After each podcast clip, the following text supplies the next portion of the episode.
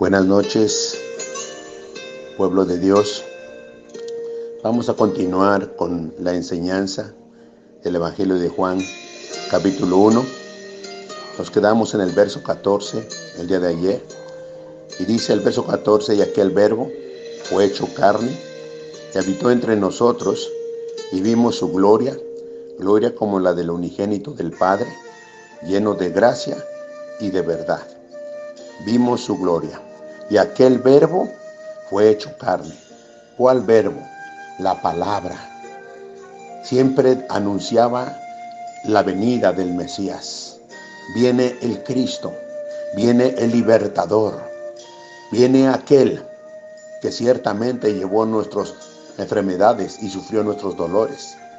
Mas el herido fue por nuestro pecado, molido por nuestros pecados. El castigo de nuestra paz fue sobre él y por cuyas heridas fuimos nosotros curados. Ese Jesús está entre nosotros. Él es el verbo. Ese verbo que solamente estaba escrito en Isaías 53, ahora está con nosotros. Se hizo carne y habitó entre nosotros y vimos su gloria, gloria como la del unigénito del Padre, lleno de gracia y de verdad. Verso 15.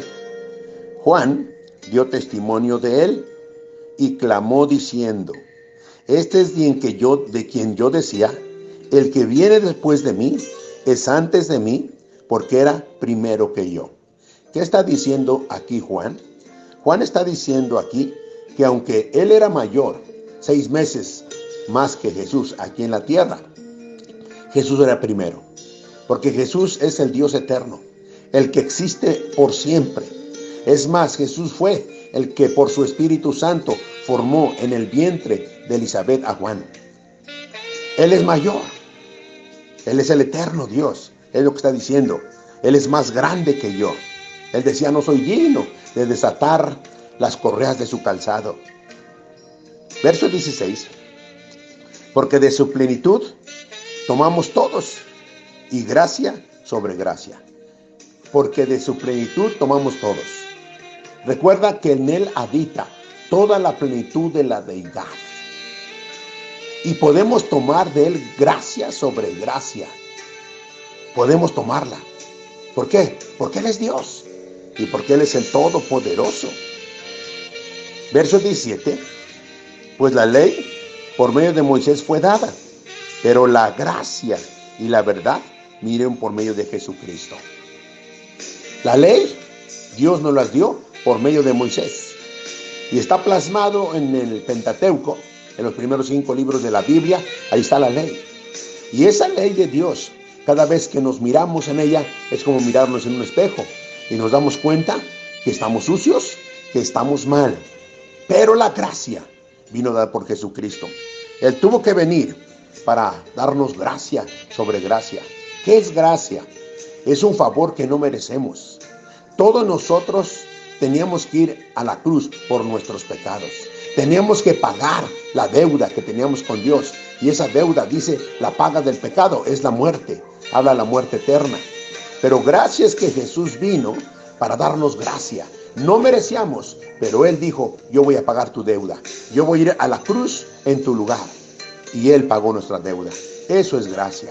No lo merecíamos, sin embargo, porque Él nos ha amado con amor eterno, pagó el precio y hoy no tenemos que ir a ese lugar de castigo. Gracias al Señor. Esa es la gracia. Pues la ley por medio de Moisés fue dada, pero la gracia y la verdad vinieron por medio de Jesucristo. Ama a Jesús. No te olvides. Sigue a Jesús. Entrégale por completo tu vida a Jesucristo. ¿Verdad? Porque por medio de Él recibimos gracia. Por medio de Jesucristo. Adora a Jesús.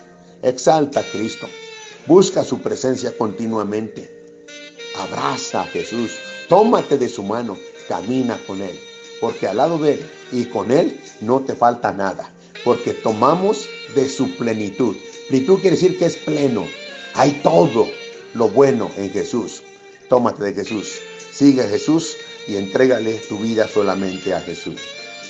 Gracias, pueblo. Que Dios los bendiga y nos estaremos viendo el día lunes por la tarde. Un abrazo para todos. Gracias.